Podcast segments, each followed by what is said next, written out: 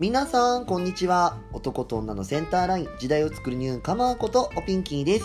さあ、今日も始まりました、おかまのおブスラジオ。皆さん、今日はどんな一日をお過ごし？最近夜一人で歩いてるんだけど、昨日は特別暑かったわね。1時間くらい歩いてたんだけどさ、帰宅する頃には汗かいてたの。でも、暑くて汗かくとさあもうすぐ夏が近づいてきたんだなって思うから夏生まれの私としてはちょっと嬉しいんだよね。さあ早速本日もこのコーナーから行ってみましょう。今日の1日1ブス私がしているブス説法の中からこんな状態になっている時は素じゃない状態ブスな状態なので気をつけなさいをお届けしています。本日5月2日のブスはこちら。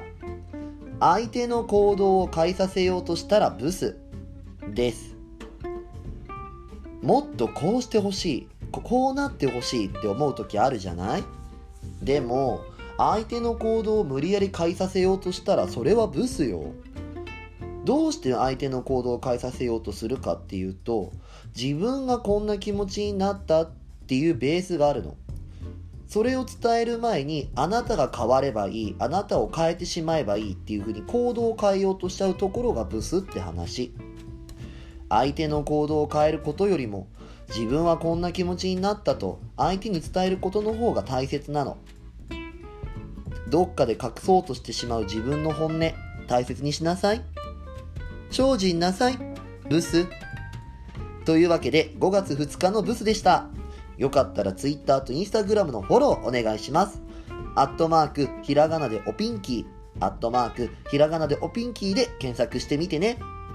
おかまのおぶすラジオ、今日はこの辺で、また来週の月曜お会いしましょう。ここまでのお相手は、おピンキーでした。またねー。おつぴん。